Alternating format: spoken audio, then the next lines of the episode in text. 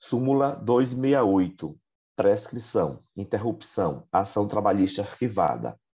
A ação trabalhista, ainda que arquivada, interrompe a prescrição somente em relação aos pedidos idênticos. Súmula 269, diretor eleito, cômputo do período como tempo de serviço. O empregado eleito para ocupar o cargo de diretor tem o respectivo contrato de trabalho suspenso, não se computando o tempo de serviço desse período, salvo se permanecer a subordinação jurídica inerente à relação de emprego. Súmula 275. Prescrição, desvio de função e reenquadramento. 1. Um, na ação que objetive corrigir desvio funcional, a prescrição só alcança as diferenças salariais vencidas no período de cinco anos que precedeu o ajuizamento. 2. Em se tratando de pedido de reenquadramento, a prescrição é total, contada da data do enquadramento do empregado. Aqui, Maria, eu tinha maior dificuldade de memorizar. E aí, o que é que eu fiz? Reenquadramento. Eu exerço a função X entrei com a ação querendo ser reenquadrado na função Y. Então, como eu vou mudar totalmente de função, a pressão é total. No que tange ao desvio funcional, veja, eu entrei, trabalho na função X e não quero mudar de função, só que eu fui desviado, exerci por um lapso temporal a função Y. Então, o que é que eu estou pedindo? Eu estou pedindo é, a diferença salarial pelo desvio funcional. Por isso que não se fala em precisão total, e sim a precisão normal que alcança as diferenças salariais dos últimos cinco anos. É do vencimento, né? Então, a gente sempre, quando for calcular as verbas trabalhistas, tem que lembrar que elas referem-se a uma competência. Então, o salário do mês de janeiro de 2022 e elas têm um vencimento que pode ser no mês subsequente, quinto dia útil do mês seguinte de fevereiro. Né? Então, a partir do vencimento e não da competência. Súmula 276, aviso prévio, renúncia pelo empregado. O direito ao aviso prévio é irrenunciável pelo empregado. A dispensa de cumprimento não exime o empregador de pagar o respectivo valor, salvo comprovação de haver o prestador dos serviços obtido novo emprego. A gente sabe que no direito do trabalho existem direitos de renunciabilidade absoluta e direitos de renunciabilidade relativa. O aviso prévio se enquadra no direito de irrenunciabilidade absoluta. Tanto é que o empregado ele não pode renunciá-lo. E o simples fato da dispensa do seu cumprimento pelo empregador vai ocasionar o quê? No pagamento do respectivo valor. Salvo, obviamente, né, como diz a súmula, se houver a comprovação de que o prestador já é, obteve novo emprego, porque a gente sabe que o, o objetivo do aviso prévio é que o empregado ele possa se manter durante o período em que ele está é, desempregado, né? e aí vai ser um determinado lapso temporal, de acordo com o CODEFAT, podendo ser uma parcela, duas parcelas, três parcelas, acho que o máximo são cinco parcelas, né? É, exatamente para que nesse período, que é um período razoável para se procurar emprego, pelo menos deveria ser, a pessoa tenha como manter as suas despesas ordinárias básicas. Súmula 277, conversão coletiva de trabalho ou acordo coletivo de trabalho, eficácia, ultratividade. Aqui é importante mencionar que esta súmula está suspensa nos termos da medida cautelar deferida nos autos do processo STF-ADPF 323 do Distrito Federal do ministro Gilmar Mendes. As cláusulas normativas dos acordos coletivos ou convenções coletivas integram os contratos individuais de trabalho, e somente poderão ser modificadas ou suprimidas mediante negociação coletiva de trabalho. Isso traria exatamente a questão da ultratividade, né? nada obstante a gente saber que o acordo coletivo ele tem prazo determinado e a convenção coletiva também, de acordo com essa súmula, enquanto não vier um novo acordo coletivo ou uma nova convenção coletiva que verse sobre aquele tema específico, então ele continuariam integrando ou melhor, as cláusulas daquelas convenções continuariam integrando os contratos de trabalho. É o fenômeno que a gente chama da ultraatividade. Né? A, a vigência daquelas cláusulas ela ultrapassaria o seu prazo. E aí, o que é que acontece? Antigamente, o que era que dizia essa súmula?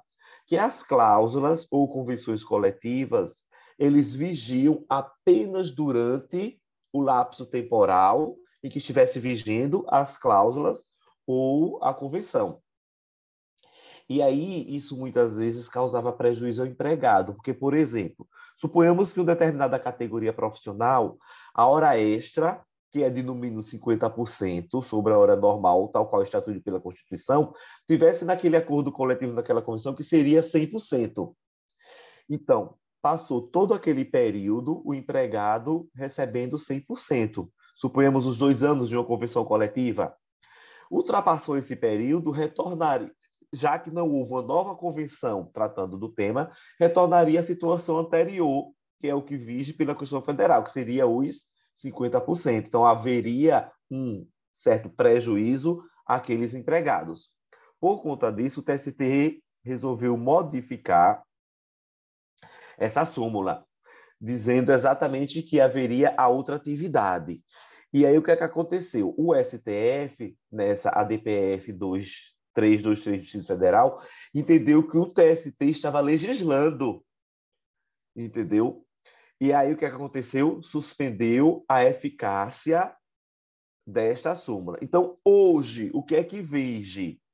Então, continua vigendo a questão de que as convenções coletivas e os acordos coletivos, eles só estão vigendo durante o seu pacto.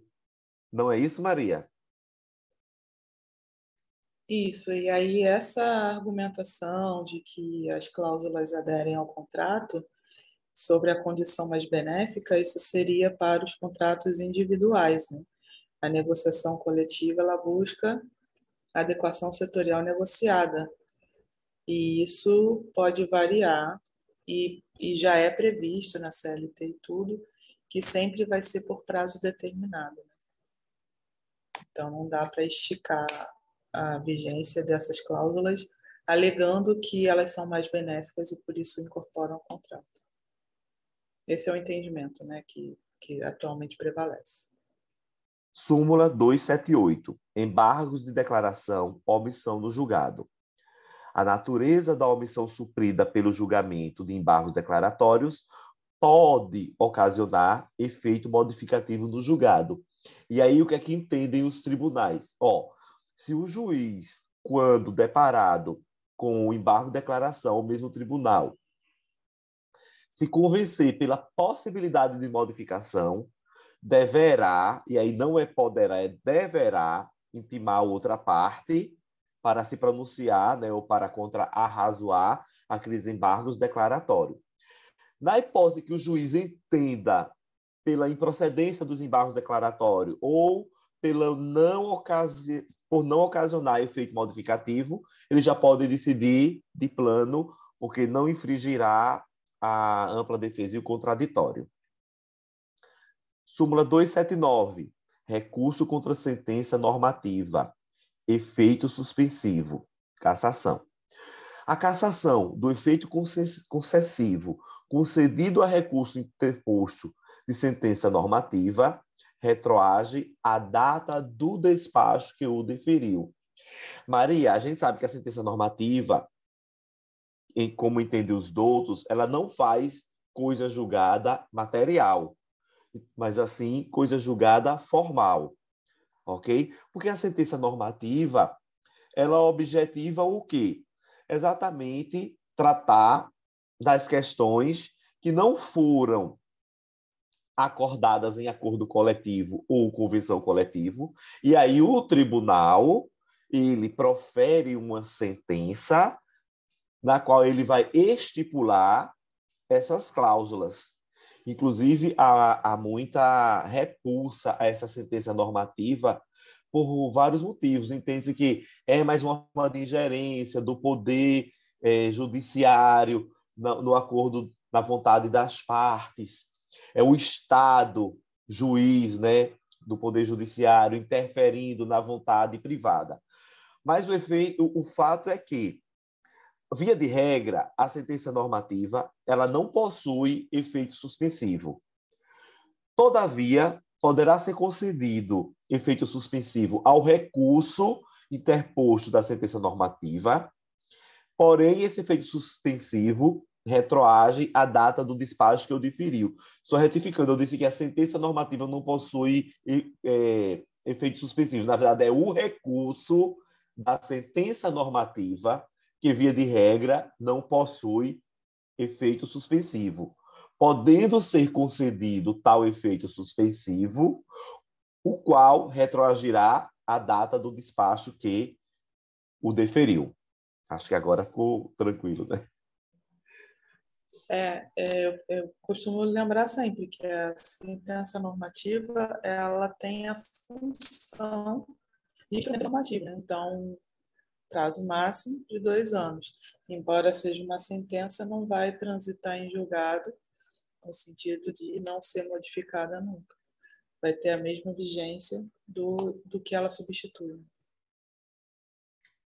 Inclusive, Maria, só para fechar essa questão da sentença normativa, os doutrinadores dizem que a sentença normativa ela tem corpo de sentença e alma de lei porque ela, o corpo de sentença, ela possui exatamente o que? O relatório, né? O, a fundamentação e o dispositivo. Então, é o corpo de sentença, mas é alma de lei, porque ela realmente ela cria direitos, já que não houve a negociação coletiva por meio de um acordo ou convenção. Súmula 282, abono de faltas, serviço médico da empresa. Ao serviço médico da empresa, ou ao mantido por esta última mediante convênio, compete abonar os primeiros 15 dias de ausência ao trabalho. E aí, enfatizando, a gente sabe que os primeiros 15 dias é uma interrupção contratual, porque é a empresa quem paga, em que pese o empregado não está trabalhando, e a partir do 16º dia passa a ser uma suspensão contratual, dado que a hipótese o pagamento passa a ser do INSS. Então, já que esses primeiros 15 dias, quem vai pagar, quem vai arcar é a empresa, compete ao serviço médico da empresa ou ao mantido por ela, mediante convênio, abonar essa ausência.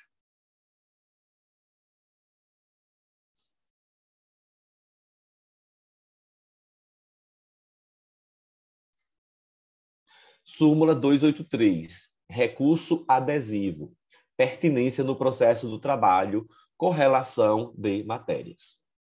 O recurso adesivo é compatível com o processo do trabalho e cabe, no prazo de oito dias, nas hipóteses de interposição de recurso ordinário, de agravo de petição, de revista e de embargos, sendo desnecessário que a matéria nele veiculada esteja relacionada com a do recurso interposto pela parte contrária. O que a gente tem que atentar aqui é que esse recurso de revista ele cabe no prazo de oito dias.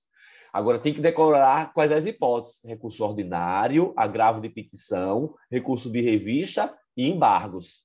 São só esses quatro, ok? Olha o que, é que ele diz aqui, ó sendo desnecessário que a matéria nele veiculada esteja relacionada com a do recurso interposto pela